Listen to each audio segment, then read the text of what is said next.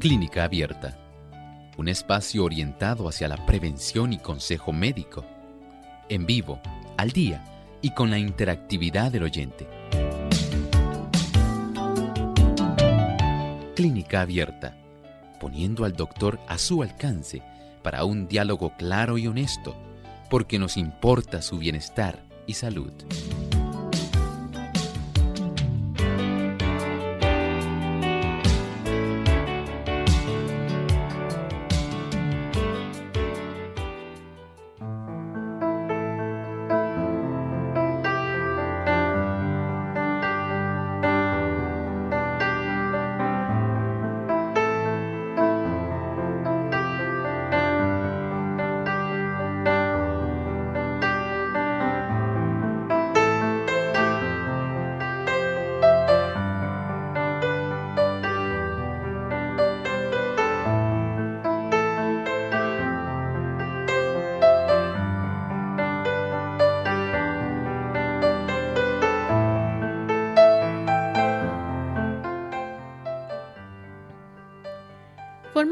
Del sistema nervioso central y es importante porque recibe información, órdenes de la corteza cerebral. También se encarga de algunos procesos de la memoria, del lenguaje, la atención y más.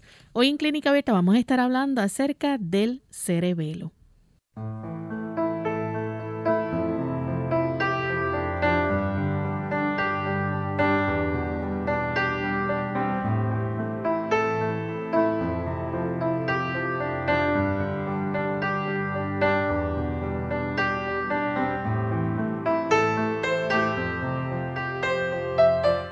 Saludos amigos de Clínica Abierta, nos sentimos contentos en esta hora de poder compartir con ustedes una vez más en este espacio de salud donde hoy vamos a estar tocando un tema interesante y todos debemos prestar mucha atención para que sepamos y conozcamos sobre las funciones del cerebelo en nuestro organismo. Así que para ello contamos con la ayuda que siempre nos brinda y la buena orientación que nos da el doctor Elmo Rodríguez. ¿Cómo está, doctor? Muy bien, Lorraine, gracias al Señor. Estamos aquí con nuestros amigos en Clínica Abierta, muy agradecidos por esta bendición que esperamos que ellos aquí en camaradería con nosotros podamos disfrutar este tema que tenemos hoy para nuestro público. Así es. Y aprovechamos para saludar también a los amigos que nos sintonizan en otras partes del mundo. Sabemos que hay muchas emisoras y varios países que nos retransmiten y esperamos que puedan disfrutar de nuestro programa en el día de hoy a todos aquellos que se han conectado desde tempranito, ya sea a través de las redes o a través de las diferentes emisoras que retransmiten Clínica Abierta. Así que Saludamos con mucho cariño a los amigos que nos sintonizan a través de la voz de la verdad en el estado de Nueva York. Así que para ustedes un gran saludo y para todos aquellos que recién se están conectando. Vamos entonces en este momento a pasar al siguiente segmento que es nuestro pensamiento saludable. Además de cuidar tu salud física, cuidamos tu salud mental. Este es el pensamiento saludable en clínica abierta.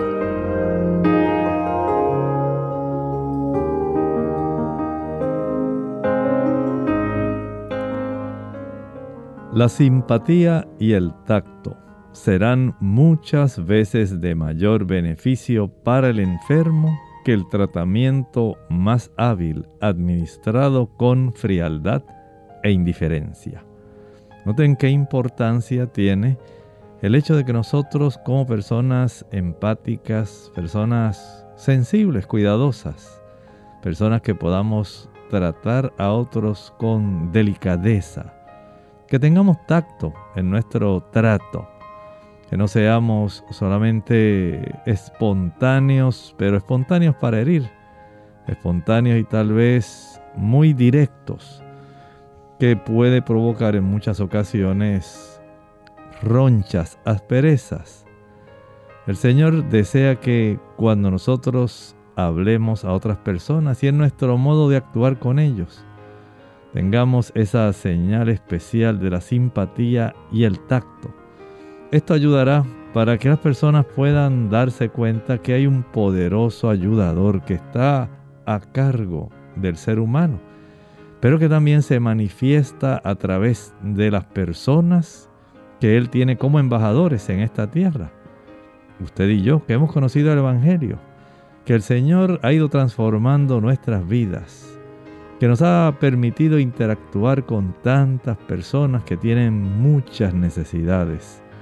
Ellas necesitan saber que además de el poder del evangelio de la salvación que hay en el mismo, el Señor también se los administra de una manera que sea agradable, que sea sensible y que les ayude a comprender en realidad el amor de Dios a través de usted y de mí.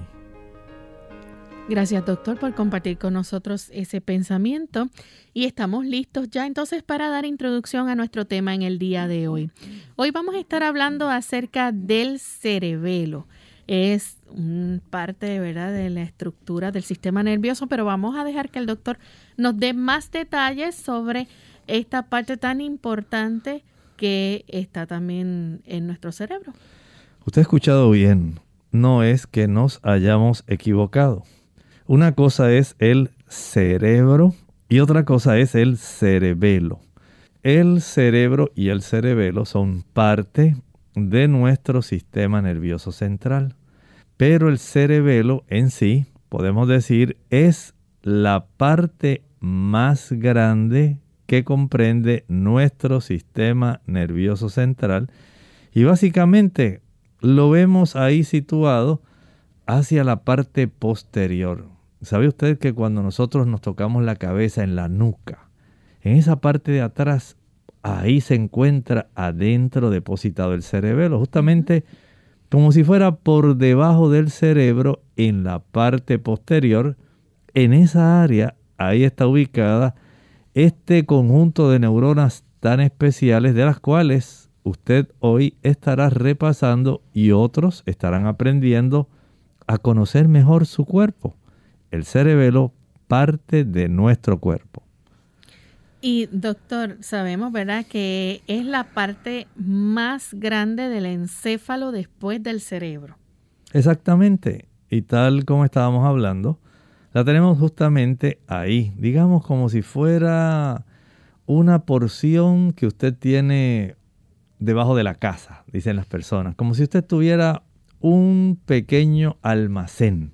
Esa zona como un pequeño sótano que está por debajo del cerebro en la región posterior, ese es el cerebelo. También podemos decir, ¿verdad? Este, cuáles son las funciones que tiene o la función principal que tiene el cerebelo.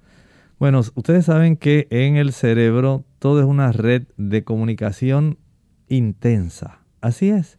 Y este cerebelo, esta área tan importante, va a recibir una serie de interconexiones. Va a recibir órdenes, información desde las regiones de nuestra corteza. Recuerden que en la corteza tenemos las, los cuerpos neuronales. Ahí es donde está básicamente la zona gris de nuestro cerebro.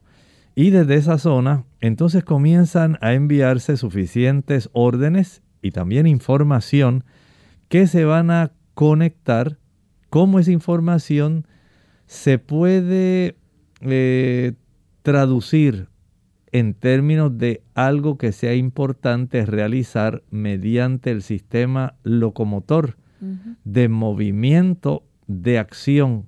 Qué cosas van a ser necesarias que nuestro cuerpo realice a través de nuestras extremidades, especialmente nuestras extremidades inferiores, y que sean significativas para el cuerpo en general, porque eso es lo que hace el cerebelo.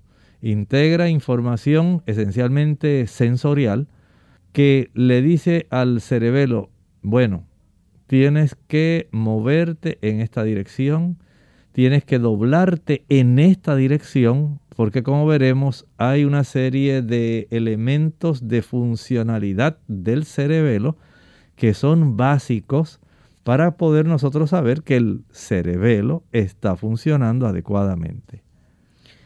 Doctor, y en pocas palabras, entonces podemos decir que recibe información y órdenes y las conecta entonces con el aparato locomotor. Exactamente. Este tipo de información, por ejemplo, lo, pueden llegar en forma de un aprendizaje. Digamos, un aprendizaje que proviene de cuando usted está bien atento y usted está pendiente, está mirando con detenimiento, con mucha cautela tratando de memorizar, tratando de aprender algo que resulta para usted muy esencial. Por ejemplo, usted trata en su mente de reconocer y recordar cómo los automóviles se estacionan en un estacionamiento. Usted dice, ah, más o menos están a esta distancia. Este automóvil está estacionado un poco más atrás. ¿Cómo yo voy a accionar el volante para que al yo estacionarme no vaya a hacerle daño a mi automóvil ni al automóvil siguiente. Esa serie de aprendizaje que se realiza por medio de la atención y lo que usted ya ha acumulado en la memoria. Dice, ay, recuerdo hace unos años atrás cuando estaba tratando de estacionarme en el centro comercial, había un automóvil que lo habían dejado un poco sobresalido y yo no calculé bien y con la prisa que tenía cuando di el viraje, ¡ay, qué tristeza! Yo mismo abollé mi automóvil. Entonces esa memoria queda ahí eh, ubicada y a través de esa memoria, a través de esa atención del aprendizaje, usted se da cuenta de que hay funciones muy importantes que va a estar realizando el cerebelo. Pero también Lorraine tiene que ver con el lenguaje. No tiene que ver precisamente con la visión, pero sí tiene un aspecto de recibir bastante información desde la región de la corteza relativa a memoria. Recuerden que la corteza está íntimamente asociada con la zona de la amígdala, el cuerpo calloso, hay una gran relación con el aspecto de la memoria, o sea que no es exclusivamente la región de la amígdala y el cuerpo calloso los que tienen una exclusividad con la memoria. La corteza cerebral también tiene muchísima relación con la memoria. El lenguaje, especialmente eh, ese lenguaje que nosotros podemos desarrollar, ahí en el área del lóbulo temporal, es muy importante y cómo todo esto se integra, cuánto hemos aprendido, cuánto nosotros tenemos internamente. Digamos, esa capacidad que usted tiene de recordar, mantener el equilibrio cuando usted está conduciendo una bicicleta. Mm. Porque eso quedó ahí. Hay una memoria que tiene que ver con ese aspecto y que es conservada en neuronas especializadas para que una vez usted se suba a la bicicleta, ya automáticamente usted guarda un equilibrio, sabe que va a mover los pedales, va a sujetarse del manubrio y usted ya automáticamente sin pensarlo dos veces sale corriendo con la bicicleta. Eso ya está ahí almacenado. Pero entra en función todo este andamiaje de comunicación entre la corteza cerebral, las indicaciones y la información que le envía desde la corteza de nuestro cerebro a la zona del cerebelo. Interesante. Vamos a hacer nuestra primera pausa, pero cuando regresemos vamos a seguir hablando más sobre las funciones del cerebelo, porque no es lo único de lo cual hemos hablado en el día de hoy, ¿verdad? Todavía faltan más detalles que debemos conocer y esperamos que ustedes no se los pierdan, así que volvemos en breve luego de estos mensajes.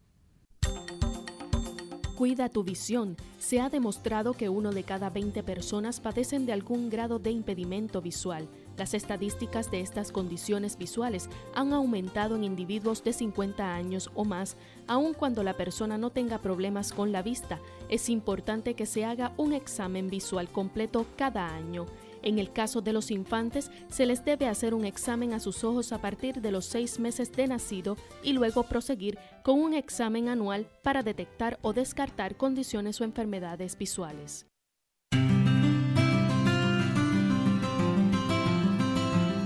Normalmente uma pessoa obesa consome grande quantidade de grasa, grasa trans, saturada, assim também como refinados, açúcares. E todos estes alimentos são alimentos pró-inflamatórios, que significa dizer que vão estimular um processo inflamatório que vai culminar em el depósito de colesterol em la pared de las arterias e isto vai provocar a formação de placas, placas de ateroma, em uma enfermidade conhecida como aterosclerose.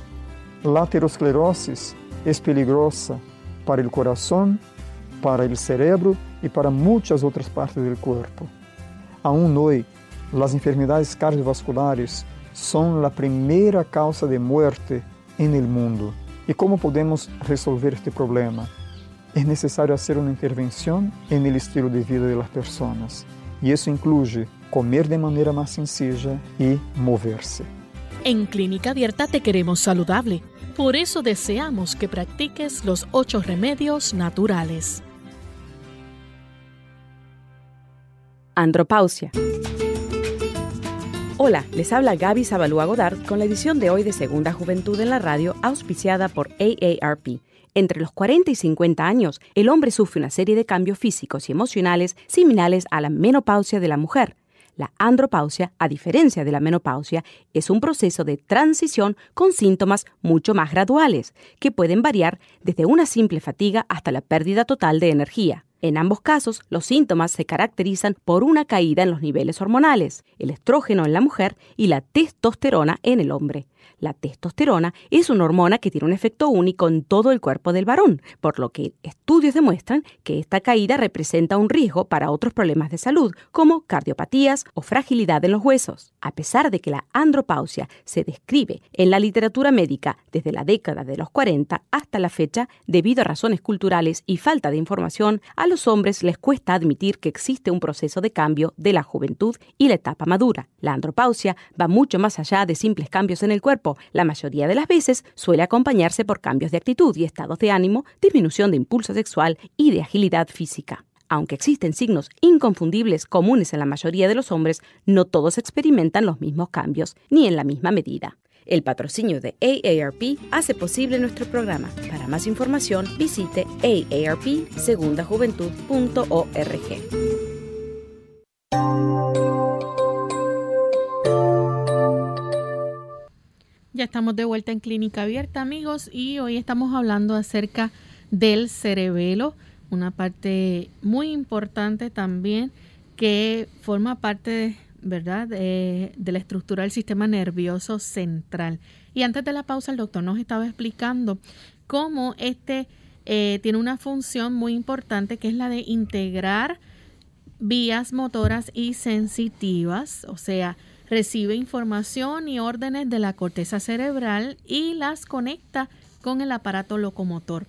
Y estamos hablando aquí de que se encarga entonces de algunos procesos de la memoria, del lenguaje, la atención y del aprendizaje, entre otras funciones. Pero no es lo único que hace. Es así, doctor. Tenemos que también es encargado del temblor fisiológico. Así es, este temblor fisiológico, especialmente cuando se sufre algún tipo de lesión en esta área del encéfalo, no se llega a desarrollar una parálisis total de la extremidad, sino que más bien se pueden generar ciertos desórdenes en la ejecución motora que tienen que ver con el equilibrio, con posturas corporales. Es ese tipo de temblor donde hay, nosotros en nuestras extremidades tenemos eh, músculos que van a realizar una función, pero hay otro conjunto de músculos que hacen la contraria. Por ejemplo, en nuestro antebrazo tenemos los músculos que son extensores, extensores de los dedos. Y en el antebrazo también del lado interno, de ese lado cubital tenemos los músculos que son más bien flexores.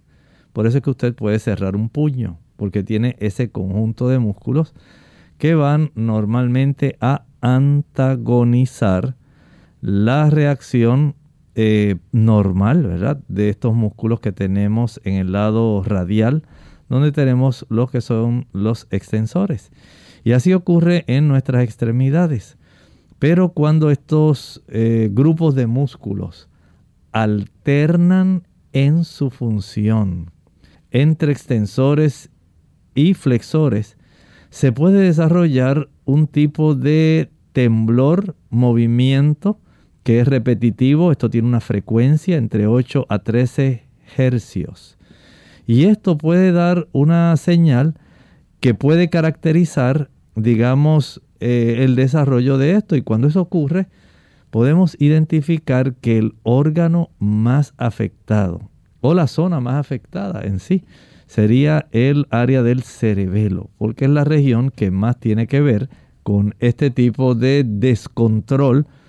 Digamos, no necesariamente puede ser traumático. Por ejemplo, hay personas que después de haber dejado de usar alcohol, que están en un periodo de abstinencia, esas personas pueden desarrollar este tipo de temblor fisiológico. Recuerden que el alcohol es una toxina, un veneno. No tiene nada que sea nutritivo para nuestro sistema nervioso central. Y, por supuesto, no crea que no se le va a afectar el cerebelo a esa persona que está maltratando a su sistema nervioso central, en forma particular el cerebelo. También ocurre eh, algo parecido en la tirotoxicosis, cuando la persona especialmente tiene hipertiroidismo.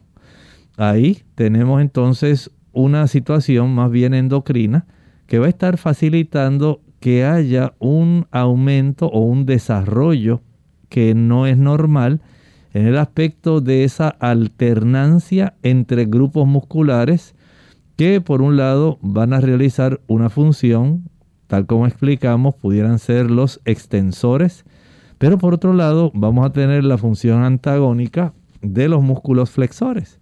Y esto va a facilitar que se vaya desarrollando ese tipo de temblor que pues evidentemente se observa en la ejecución motora, eh, también se puede observar en trastornos del equilibrio y por supuesto también se va a observar en posturas corporales.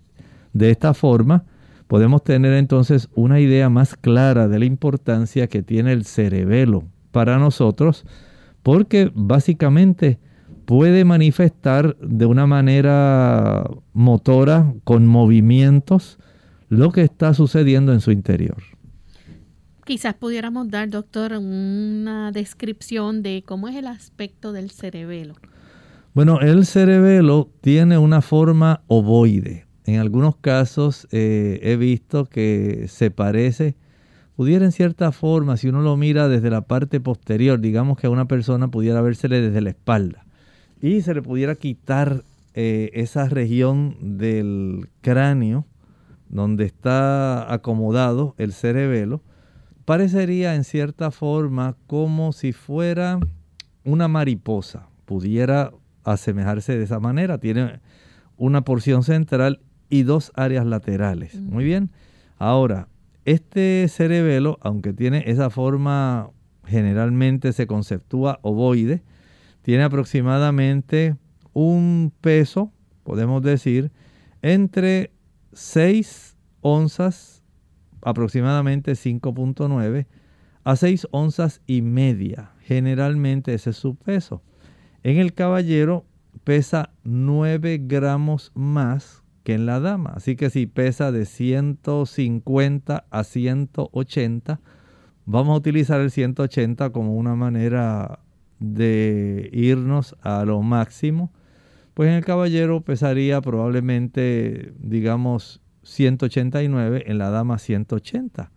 Pudiera pesar 159 en el caballero, en la dama 150. De esta forma vemos que ya anatómicamente, al igual que como ocurre con el peso del cerebro, el cerebro del caballero es más pesado que el de la dama. Ese es en términos de su peso. Ahora, si nosotros vamos en términos de tamaño, Estamos hablando de que pez eh, tiene un tamaño aproximado de 8 centímetros por 5 centímetros por 5 centímetros. Esto es más o menos unas 3 pulgadas por 2 pulgadas por 2 pulgadas. Así que de esta manera, si usted trata de hacer, digamos, una escala para tener una buena idea de cuál es el tamaño del cerebro, se va a dar cuenta que no es grandísimo, pero esta estructura es importantísima, porque tal como estábamos hablando, si tiene que ver con nuestro equilibrio, con el aspecto de la ejecución motora, si tiene que ver con nuestra postura, con el que nosotros podamos mantener un buen tono muscular, que no sea un movimiento intempestuoso, que no sea tampoco así descoordinado. Hay que tener en cuenta que este órgano, gracias a ese conjunto de células neuronales, está realizando una función que para nosotros es importantísima el nosotros poder mantener nuestro equilibrio, no caernos. Eh, no siempre, recuerden, tiene que ver con el oído medio y el oído medio tiene mucho que ver.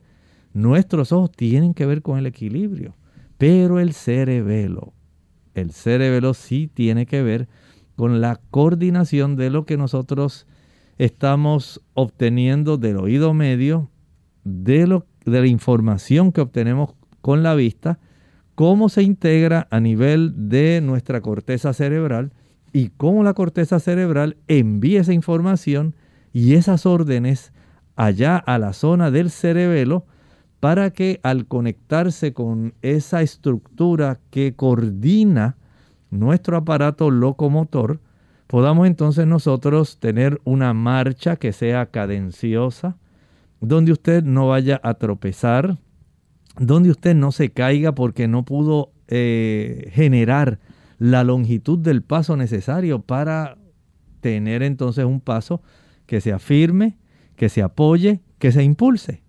Y gracias al cerebelo es que se desarrolla eso que para nosotros es tan normal. El nosotros poder pensar, ah, pues ahora voy a ir brincando. Y tal vez usted recuerde y dice, ay, yo cuando era pequeño me subía en las cercas y caminaba las cercas como si fuera un trapecista. Y eh, como un buen equilibrista ahí estaba y caminaba un trecho largo, largo, largo encima de esas tablas que componían esa cerca. Pero ahora ni siquiera me atrevo a hacer algo así. Entonces, esas funciones que usted, como hablamos, la bicicleta, el mantener una buena postura al caminar, que usted no se doble, que no se ladee, todo eso tiene que ver con este tipo de estructura tan importante que es parte de nuestro sistema nervioso central. Importante. Así que vemos también que está cubierto por el líquido cerebroespinal. Eso es así. Recuerden que este líquido tiene unas funciones que son de amortiguamiento. Por un lado, protege. Tenemos unas membranas que los cubren, las meninges.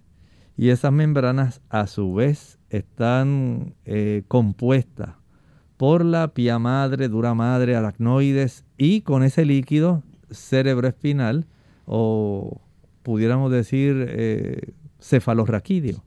Ese líquido tan importante no solamente amortigua, sino también eh, asegura cierto grado de nutrición para que estas estructuras tan importantes puedan estar haciendo las funciones requeridas, impuestas por Dios porque esto es como si fuera un programa de computadora. Ya tenemos unas funciones a las cuales cada una de estas partes anatómicamente tienen una fisiología que cumplir. Y desde ese ángulo entonces podemos decir que el funcionamiento adecuado del cerebelo ocupa una función primordial en nosotros como seres humanos en la realización de nuestro diario vivir. Bien, hay algo importante también que podemos compartir con nuestros amigos y es sobre la anatomía del cerebelo, ¿verdad? Esta está constituida por dos hemisferios. Bueno, sí, al igual que ocurre con nuestro cerebro, nuestro cerebro tiene dos hemisferios, el derecho, el izquierdo, los que a su vez están eh, subdivididos por diferentes áreas en sí, que son lóbulos, lóbulo frontal, parietal, temporal, occipital. Pero el cerebelo, pues, básicamente tiene la cara anterior que va a conectar con el bulbo raquídeo y con la protuberancia anular. Estas son áreas muy cercanas al cerebelo eh, y que quedan frontales hacia esta región. La cara superior tiene la forma de un tejado y conecta con una parte que se denomina la tienda del cerebelo. Y por supuesto la cara inferior, esta está apoyada sobre una región de las meninges, se llama la dura madre, y conecta con la fosa occipital del cráneo. Vamos en este momento a nuestra segunda y última pausa. Cuando regresemos seguiremos hablando más sobre el cerebelo, así que no se retiren.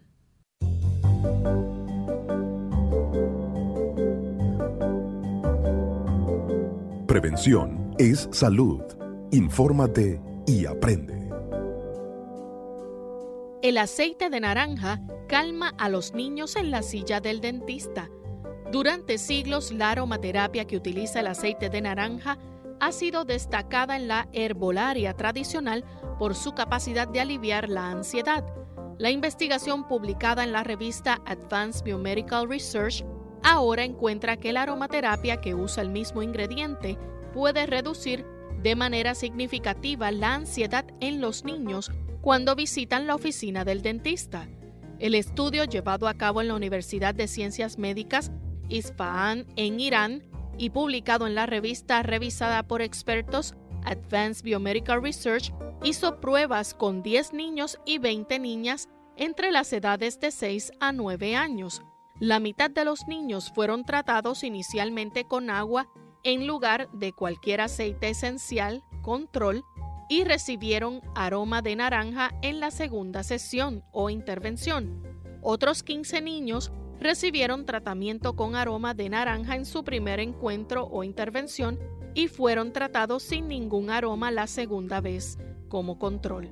Cuando se les dio terapia con aceite de naranja, experimentaron una reducción significativa en la frecuencia cardíaca y niveles más bajos del cortisol en la saliva comparado con los que no recibieron la aromaterapia. Los resultados corroboran los hallazgos de un estudio del 2000 de la Universidad de Viena en Austria, publicado en la revista Physiology and Behavior.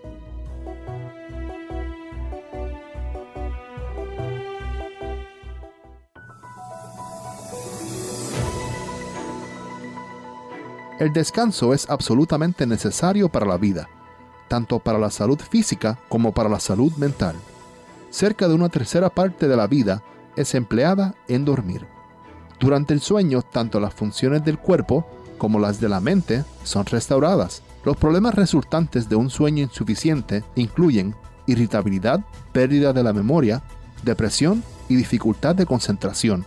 También una disminución de la capacidad del cuerpo para prevenir enfermedades y para reparar y restaurar tejidos y órganos.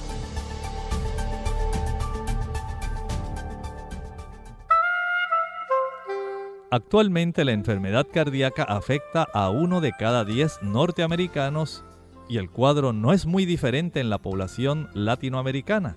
¿Existe alguna solución? Sí y no.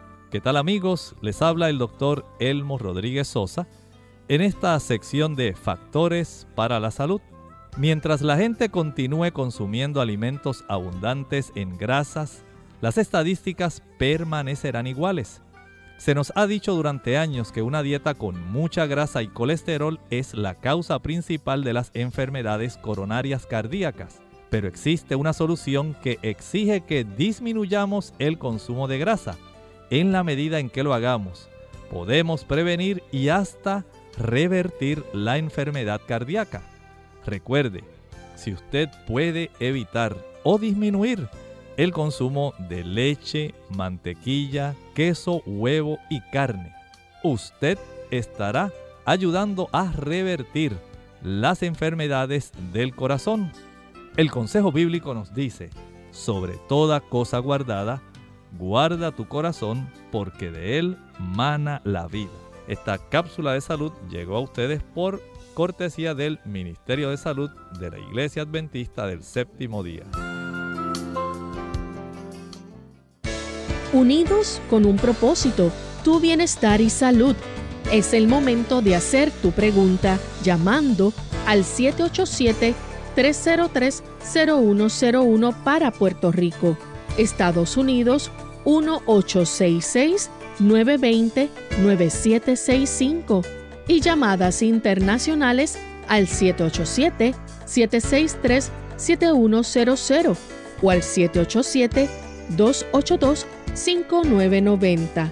Clínica Abierta, trabajando para ti.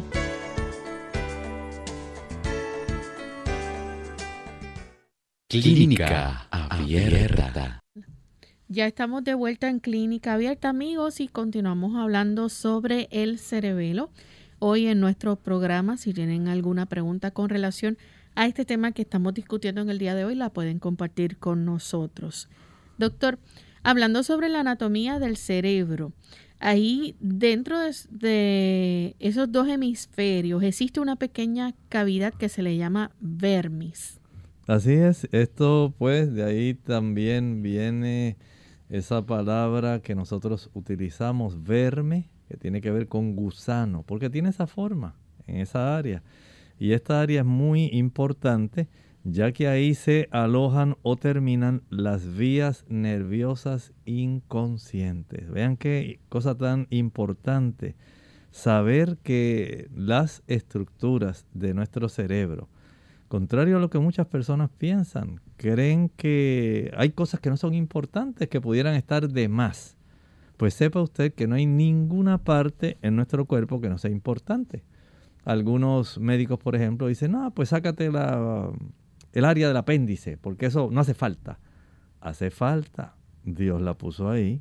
Tiene una función muy importante desde el punto de vista linfoideo desde el punto de vista de nuestra flora bacteriana, de la forma como nosotros nos protegemos. Así ocurre con el cerebelo. Muchos dirán, bueno, ¿para qué es importante? Pues vea por qué es importante. Tiene que ver con nuestra postura, tiene que ver con la integración, el equilibrio. Eh, hay áreas que son asombrosas y en realidad el cerebelo, cuando el Señor lo puso de esta manera, justamente como si fuera el área del sótano, debajo de la casa, esa región eh, que realiza tantas diferentes funciones que ya mencionamos.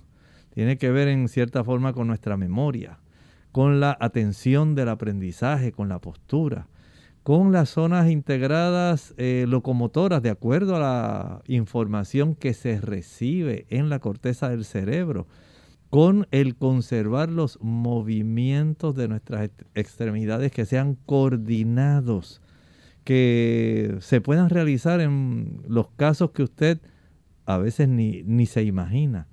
Tantas funciones automáticas que usted dice, oye, yo lo hice. Yo no recuerdo si yo hice tal cosa, pero usted lo hizo automáticamente. Piense nada más cuando usted se sube a su automóvil. Usted enciende su automóvil, Usted de una manera casi automática ya sabe cómo se va a ubicar, eh, de dónde va a sacar las llaves, cómo usted va a hacer un pequeño movimiento que gire un poquito el volante para destrancarlo en lo que está tratando de hacer el encendido del automóvil. Y todo eso usted lo hace sin pensarlo. Mientras tanto usted está derecho, pero ya está volteando sus ojos para el retrovisor para ver que no haya nadie por atrás. Eso usted es para usted es algo normal, muy normal. Pero toda esa serie de movimientos e integración de información para la ejecución de poder hacer muchas de estas cosas para usted apretar suavemente a la misma vez el freno mientras está encendiendo y eventualmente tirar su cambio en reversa y poder dar suavemente sin ser brusco. ¿Usted cree que eso usted lo hace porque usted es muy sabio y porque así se lo enseñaron? Bueno, sí se lo enseñaron, pero esa atención del aprendizaje y la integración de tantos mandos que ahí se integran a partir de la corteza cerebral de los diferentes lóbulos que le envían esa información que activa el aspecto locomotor para que usted pueda oprimir suavemente el acelerador mientras usted pone la señal lateral para dar información de que su automóvil va a salir de estar estacionado y va a ir acelerando suavemente en lo que llega a la esquina y ahí se frena un poco por, por si acaso no vaya a venir alguna persona a un exceso de velocidad. Todo eso no lo hace usted porque usted sea más sabio. Es que el Señor puso este tipo de información, estas estructuras anatómicas que tienen fisiología, que integran, que tienen esa capacidad para poder realizar estas funciones de una manera eficiente. Y gracias a ese tipo de, digamos, información integrada que logran hacer estas áreas tan importantísimas, es como usted se desempeña diariamente pensando que usted tiene la gran habilidad. No es usted. Es que el Señor puso cada una de esas estructuras, todas ellas están funcionando adecuadamente, haciendo cada una lo que le corresponde y por supuesto entonces usted tiene la bendición, el beneficio de poder funcionar dentro de lo que nosotros consideramos normalmente. Pero es porque el Señor ha puesto toda esta serie y conjunto de elementos que tienen que ver con anatomía, áreas específicas, y cada una de ellas realiza funciones específicas. Gracias a eso, usted y yo funcionamos. Doctor, hay personas que piensan que las neuronas nada más están en el cerebro, pero no es así. También el cerebelo cuenta con neuronas. Exactamente. Y es un hecho muy importante que si no fuera por la presencia de estas neuronas en esa región del área del sistema nervioso central, generalmente pensamos más en la del cerebro y pensamos que el cerebelo pues es una estructura, sí, está ahí, pero básicamente está tranquila. Bueno, pues no crea que está tan tranquila. En esa área nosotros tenemos esas neuronas que son encargadas de realizar este conjunto de integraciones para que nosotros podamos tener movimientos que sean motores movimientos donde nuestros músculos realicen actividad, que se accionen, que reaccionen, que ellos puedan reaccionar ante estímulos. Usted sabe que cuando usted va caminando, digamos que está en la playa, y ese día usted va a caminar desde la zona donde está la arena hasta su automóvil. Y ese estacionamiento está pavimentado y usted va sin chancletas y usted pisa una piedrita. Mientras el área del estacionamiento se ha puesto bastante caliente. Así que usted casi va eh, saltando rapidito, rapidito, pero cuando pisó la piedra, ya ahí el asunto fue diferente y usted por poco se cae, porque estaba avanzando, no quería quemarse, porque se le quedaron las chancletas, y ahora usted va a poner su pie sobre esa piedra.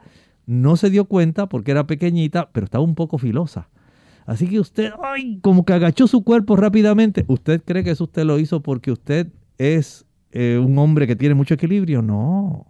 Eso ocurrió porque el cerebelo se encargó de poder coordinar rápidamente, de integrar esa información de que sentí un gran dolor, no quise apoyar totalmente el pie completamente porque iba a ser más doloroso para mí, pero traté de conservar el equilibrio y puse el otro pie a hacer una mayor fuerza en lo que pasaba el área de esa molestia. Bueno, gracias al cerebelo, sus músculos reaccionaron a este estímulo sensorial rápidamente lo mismo ocurre, por ejemplo, en caso de una señal como por ejemplo, usted está laborando en la cocina, está preparando un buen batido. Dice, hoy voy a hacer el batido de fresa con banano, con guineo, con cambur. Pero al usted pelar el banano y estar ahí trajinando, eh, buscando las fresas, eh, añadiéndolas en la licuadora, se le cae una porción de cáscara del guineo, del plátano, del cambur, del banano. Usted no se dio cuenta y la pisó. Y usted se fue hacia atrás, pero inmediatamente la tendencia es a levantar los brazos y a buscar un equilibrio o tratar de sujetarse de algo. ¿Usted cree que eso usted lo hace porque usted es el gran equilibrista? No. Es gracias a esta estructura que el Señor puso ahí y reaccionó con rapidez de tal manera que al reaccionar frente a esta señal de peligro, envió la señal al cerebro para que se reaccione con rapidez y se produzca la reacción, usted tratando de encontrar el equilibrio, tratando de sujetarse para no darse un golpe. Así que todos estos mecanismos tan esenciales en nuestro diario vivir y que en ocasiones se manifiestan de una forma más evidente, ocurren gracias a que el Señor nos ha dado estas estructuras en nuestro sistema nervioso central que tienen esa programación para que funcionen de una manera que sea apropiada. Además de las funciones ¿verdad? Que, que hemos mencionado y que ayudan a conservar el equilibrio, también actúa en la conservación del tono muscular. Así es, recuerden esto, casi el 50% de las neuronas que nosotros tenemos eh, en nuestro sistema nervioso central están en el cerebelo. Y gracias a que ese 50%, el otro 50% pues la tenemos en el cerebro. Pero el hecho de que haya esta concentración tan grande ayuda para que entonces no solamente se conserve el equilibrio, Lorraine, va a ayudar también para que nosotros podamos mantener un buen tono muscular. Por ejemplo, no es que nuestros músculos ahora van a estar contraídos en una contractura. Tampoco ahora van a estar flácidos. No van a estar que usted casi no puede hacer nada porque no tiene fuerza para contraer. El hecho de que mantengan el buen tono, ni flácido ni contractura, es gracias a que nosotros tenemos ese conjunto de neuronas ahí en esa zona, que es el cerebelo, que capacita para que nosotros podamos mantener esa región. Y esto le corresponde al lóbulo anterior del cerebelo. O sea que aún las funciones en el mismo cerebelo están compartamentalizadas, tienen sus compartimientos. Y gracias a eso, es que nosotros podemos eh, mantener esta conservación del tono muscular, lo que estábamos hablando del equilibrio, esa función le corresponde más bien al lóbulo flóculo nodular. Son nombres, ¿verdad?, que anatómicamente se le dan a estas áreas del cerebelo, así como nosotros tenemos en nuestro encéfalo, en la región del cerebro, el lóbulo frontal, lóbulo parietal, lóbulo temporal, lóbulo occipital. En el cerebelo también tenemos el lóbulo flóculo nodular y lo que estábamos hablando de la conservación del tono muscular lo realiza el lóbulo anterior. Doctor, también podemos decir que interviene y regula esos movimientos que son automáticos y voluntarios. Exactamente. Aquí eh, podemos decir que no solamente se encarga de que usted puede enfrentar esos momentos que son momentos de emergencias, momentos donde usted va a perder el equilibrio, donde usted se puede caer. No. Hay también, como estaba hablando Lorraine en este momento, una coordinación del músculo esquelético. El músculo que nosotros tenemos en nuestros antebrazos, brazos, hombros, glúteos, eh, muslos, piernas, todos esos músculos son músculos voluntarios. Y este tipo de mantenimiento, de coordinación de esos músculos esqueléticos está también dado por el lóbulo posterior del cerebelo. Observe usted, por ejemplo, un gato.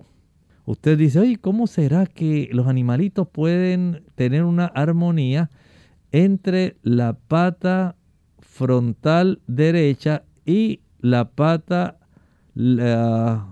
digamos, trasera izquierda. Y mueven y una coordinación. Y dice, ¿cómo ocurre eso? Bueno, el Señor también les ha dotado de estructura. ¿Y por qué mientras usted tiene la pierna izquierda al frente y tiene la derecha atrás? ¿Por qué el brazo izquierdo está al frente y el derecho atrás? ¿Ve? Entonces usted dice, oye, ¿por qué ocurre eso? Bueno, es que el Señor nos ha dado una anatomía y una programación, una fisiología, una forma como se va a comportar, cómo va a trabajar esa estructura, qué información va a integrar, qué información va a estimular que se desarrolle para que podamos tener la maravilla del movimiento. Ustedes observan las piedras. A las piedras solamente las mueven los temblores o un fuerte viento, viento o unas lluvias que puedan producir un deslave. Pero ellas no tienen la capacidad de moverse, las plantas tampoco. Pero usted y yo sí, los animalitos también. Así que el Señor se ideó este tipo de conjunto de neuronas ubicadas en un lugar estratégico con una función estratégica y gracias a esas funciones, según los lóbulos del cerebelo, no solamente del cerebro, sino de estos tres lóbulos del cerebelo, entonces así es la conservación del equilibrio, la conservación del tono muscular y la regulación de los movimientos que son automáticos y aquellos que son voluntarios. Sí que hemos visto, ¿verdad? Esas conexiones que tiene también. El cerebelo establece diferentes tipos de conexión con el tronco que se llama entonces cerebeloso. Tiene que ser así porque aunque el cerebelo está ubicado en la región posterior, por debajo del cerebelo, en la zona occipital, usted dice, pero ¿cómo es posible si él está ubicado ahí?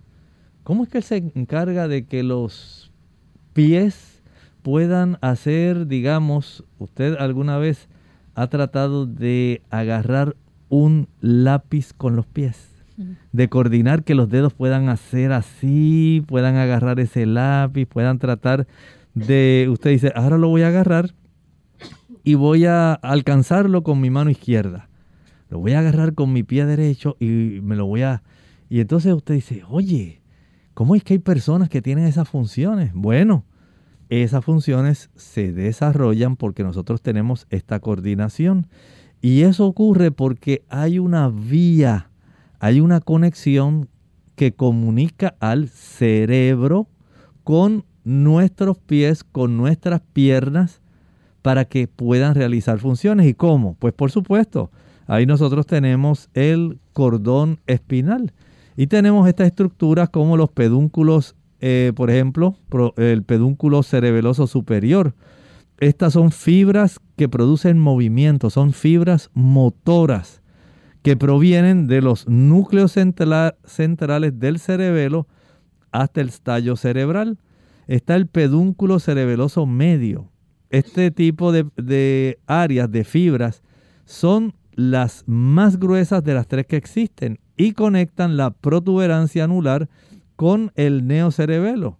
Y entonces por último está el pedúnculo cerebeloso inferior que relaciona al bulbo raquídeo y la médula espinal y gracias a esa conexión es que baja la serie de órdenes, los comandos desde el cerebelo hasta nuestras regiones inferiores para que nuestras extremidades se puedan mover. Si no fuera por la presencia de estos pedúnculos, y de este conjunto de fibras motoras, de movimiento, nosotros no podríamos movernos, probablemente seríamos como las plantas, estaríamos totalmente quietos. ¿Y de qué modo desarrollaríamos nuestra actividad eh, normal? No lo sé, pero no sería como lo hacemos ahora. Pero gracias a Dios que nos dio esta anatomía especial, con esta programación, con esta fisiología especial, nosotros podemos hacer todas las funciones que hacemos en este momento. Bien, ya vemos entonces que el cerebelo lleva a cabo muchas funciones. Sin embargo, hay otros datos importantes que, quizás no nos alcance a tocar, pero en resumidas cuentas, ¿verdad? Eh, hay una configuración interna en el cerebelo. Así es. Y esta configuración nos da la capacidad de que se puedan realizar el equilibrio, los movimientos de las extremidades, todo eso. Sin embargo, Lorraine, sí reconocemos que hay enfermedades y lesiones del cerebelo. Por ejemplo, puede sufrir de cáncer. Se puede afectar. Puede también desarrollar eh, condiciones a partir de enfermedades genéticas. Puede también eh, deteriorarse. Se puede desarrollar degeneración celular, especialmente cuando usted ingiere alcohol, cuando usted fuma, cuando usted usa drogas. ¿No ha notado cómo se altera hasta el equilibrio? el movimiento, la coordinación de las extremidades de estas personas. Tiene que ver con eso. Afectan esas áreas. Tiene que ver también enfermedades que afectan el tono muscular y hay por supuesto una serie de trastornos del movimiento llamados ataxias, donde nos indica la falta de control muscular entre piernas y brazos. Vean que también el cerebelo, a pesar de la grandeza de sus funciones, puede enfermarse. Bien, ya hemos llegado al final de nuestro programa. Agradecemos al doctor por esta orientación, a ustedes amigos por haber estado conectados ahí sintonizándonos. Y queremos invitarles a que mañana nuevamente así lo hagan. Vamos a brindar ese espacio donde ustedes pueden hacer sus consultas, no importa de qué tema esté relacionado. Mañana es eh, tema abierto, así que ustedes pueden comunicarse con nosotros a través de las redes o a través de las líneas telefónicas para hacer sus consultas. Vamos a finalizar entonces con este pensamiento bíblico. En el libro de Apocalipsis, el capítulo 10 y el versículo 8, Juan viendo aquel ángel que tenía un librito en la mano y que había anunciado ya prácticamente el término de los tiempos proféticos, dice el versículo 8, la voz que oí del cielo habló otra vez conmigo y dijo, ve y toma el librito que está abierto en la mano del ángel que está en pie sobre el mar y sobre la tierra. Qué importante ese librito. Ese librito era el libro de Daniel. Pero ahora se le está dando una orden especial. ¿Cuánta importancia le da el cielo a las profecías? Muchísima. ¿Qué hizo Juan con ese librito? Eso lo veremos. ¿Qué importancia tiene el hecho de el cumplir la orden que se le estaba dando. Nosotros entonces nos despedimos amigos y será hasta el día de mañana en otra edición más de Clínica Abierta. Con cariño compartieron el doctor Elmo Rodríguez Sosa y Lorraine Vázquez. Hasta la próxima.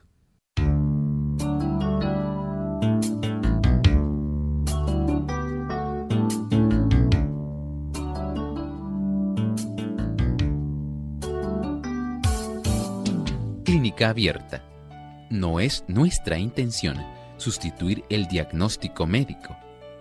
Antes de poner en práctica cualquier consejo brindado en este programa, usted debe consultar con su médico. Hasta la próxima.